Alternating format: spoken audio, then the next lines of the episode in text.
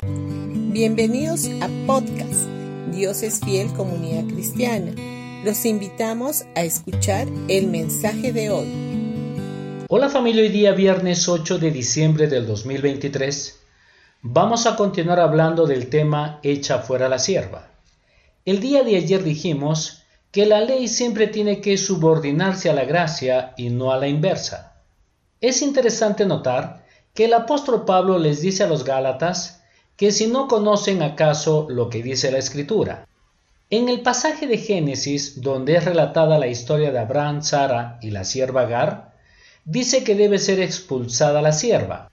Y estas fueron las palabras de Sara que habla en Génesis capítulo 21 versículo 10. Sin embargo, cuando Pablo les hace mención de esto a los Gálatas, dice, ¿qué es lo que dice la escritura? Echa fuera la esclava, que representa la ley, y a su hijo Ismael que representa el legalismo. En Gálatas capítulo 4 versículo 30 dice, Mas ¿qué dice la escritura?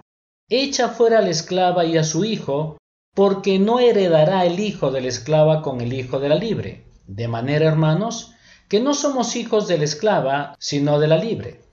La sierva esclava, que es la ley, no puede habitar bajo el mismo techo que su ama y señora, que es la gracia. La ley y la gracia no pueden habitar juntas, esto es imposible. Ahora la ley debe ser expulsada de nuestro medio porque es deficiente. En Hebreos capítulo 8 versículo 7 dice, si el primer pacto no hubiera tenido defectos, no habría sido necesario reemplazarlo con un segundo pacto.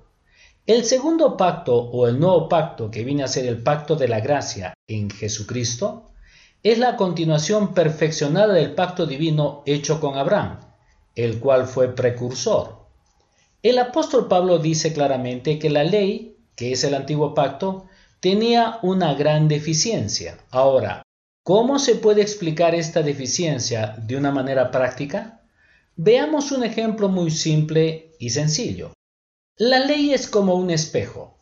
La función del espejo es reflejar nuestra imagen. El espejo nos muestra nuestras arrugas, faltas, falencias, etc. Pero su deficiencia es de que Él no puede hacer nada para cambiarnos o mejorarnos. De la misma manera es con la ley. La ley solo refleja nuestra condición. No puede hacer nada para cambiarla o mejorarnos. La ley en sí misma no tiene defecto alguno. Ella solo refleja nuestra condición y nos muestra las carencias y faltas que tenemos, pero no puede hacer absolutamente nada para cambiarnos. La ley actúa de la misma forma que el espejo, o sea que solo refleja nuestra imagen tal como es. La ley no fue diseñada para quitar nuestros pecados, sino más bien para sacar a la luz nuestras faltas y errores.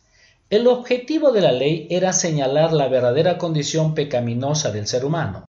Por eso dice Pablo que si aquel primer pacto no hubiera sido sin defecto, ciertamente no habría sido necesario reemplazarlo con un segundo pacto. Bendiciones con todos ustedes y que tengan un gran día. No se olviden que este domingo tendremos nuestros dos servicios a las 9 y a las 11 de la mañana en Pasaje Belén 109 Vallecito. Los esperamos y traigan a un invitado.